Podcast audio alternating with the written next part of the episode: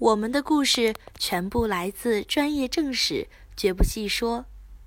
每周一、三、五，来跟我一起听一段故事，了解一段中国历史吧。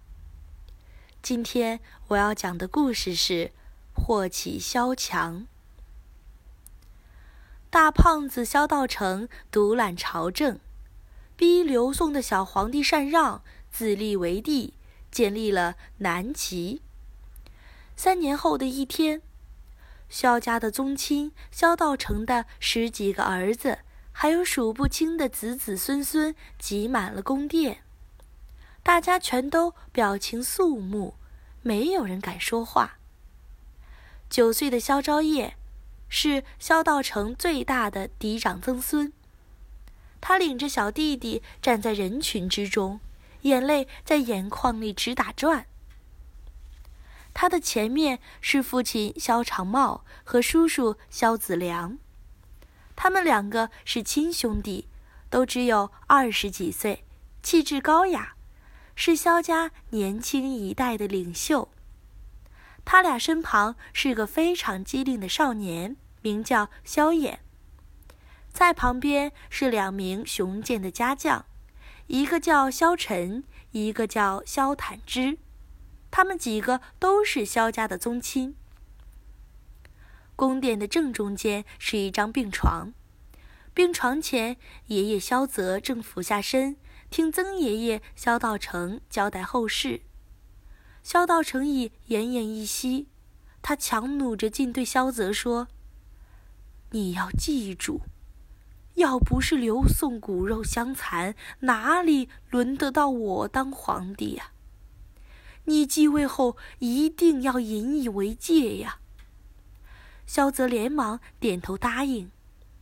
萧道成露出一丝笑容，眼睛慢慢闭上，咽气了。大殿里所有的人顿时全都嚎啕大哭起来。然而，在混乱的人群中，有一个中年人却没有哭，他面无表情，谁也猜不透他究竟在想什么。他就是萧道成视若己出的侄子萧鸾。萧泽继位后，他听从萧道成的话，对萧家子孙都很好。一晃十一年过去了，当年还是小孩子的萧昭业已经变成了二十岁的小伙子。他知书达理，有情有义，非常招人喜欢。所以这一年，当太子萧长茂突然去世，萧泽没有犹豫，立刻指定萧昭业为皇太孙。谁知没过几个月，萧泽也病倒了。临终前，他叮嘱声望最高的萧子良，要他好好辅佐萧昭业。萧子良说：“我信奉佛教。”不喜欢管朝廷的琐事，萧鸾做事最认真了，就让他和我一同辅政吧。萧泽同意了，发布遗诏，没过几天就去世了。萧泽刚一死，一名将领立刻派卫队封锁了皇宫，想要拥立萧子良为皇帝。萧鸾得知消息后，马上赶到皇宫，强行闯过卫队，进入了宫殿。他大声指挥宫中侍卫，声音洪亮，义正辞严，没有人敢不听从他的命令。他命人把萧子良扶出金銮殿，然后给萧昭业举行了登基仪式。萧昭业继位后，宫里的禁军由最宠信的家将萧晨、萧坦之负责，朝廷则由萧鸾掌管。以前皇帝颁布的诏令。有时官员不认真执行，就如同一纸空文。萧鸾掌权后非常严格，对不负责的官员一律毫不留情的严惩。满朝的文武百官，包括正当壮年的萧衍，对萧鸾非常敬佩。萧昭业渐渐感到了压力，一个皇后最宠爱的官员被强行处死了。一个他身边的宦官也被诛杀，一个派往外地的大官突然暴毙，两个他最宠幸的官员一同被杀，叔叔萧子良也突然去世。短短几个月里，事情接二连三，真是太蹊跷了。萧昭业不禁怀疑：难道是萧鸾在搞什么阴谋诡计吗？一天，萧昭业问萧坦之：“有人说萧鸾在阴谋造反，好像是真的，你知道什么消息吗？”萧坦之说：“哪有这样的事？”肯定是造谣，一定是宫里的尼姑胡说八道的吧？这种事无凭无据，你千万不要相信。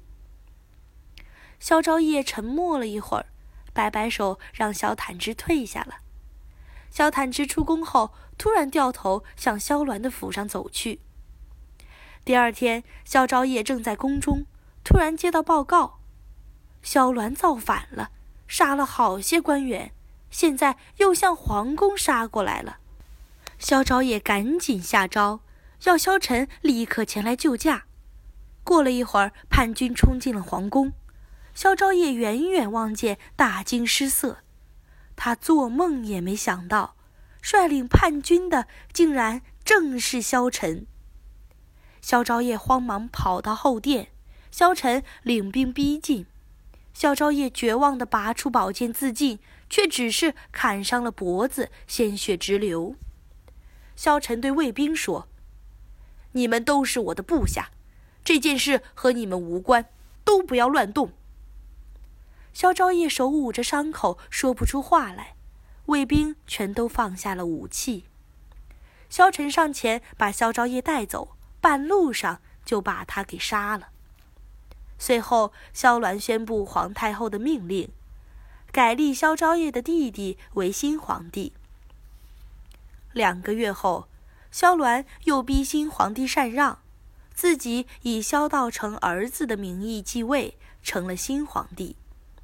萧鸾上台后非常小心谨慎，今天一个，明天一个，一个接着一个，最终把萧道成和萧泽所有的儿子全部杀光了。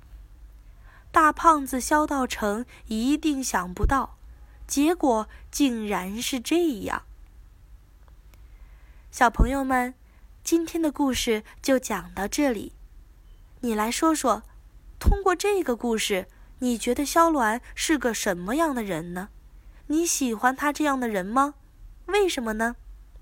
欢迎留言说出你的看法。感谢你的收听，我们下个故事再会。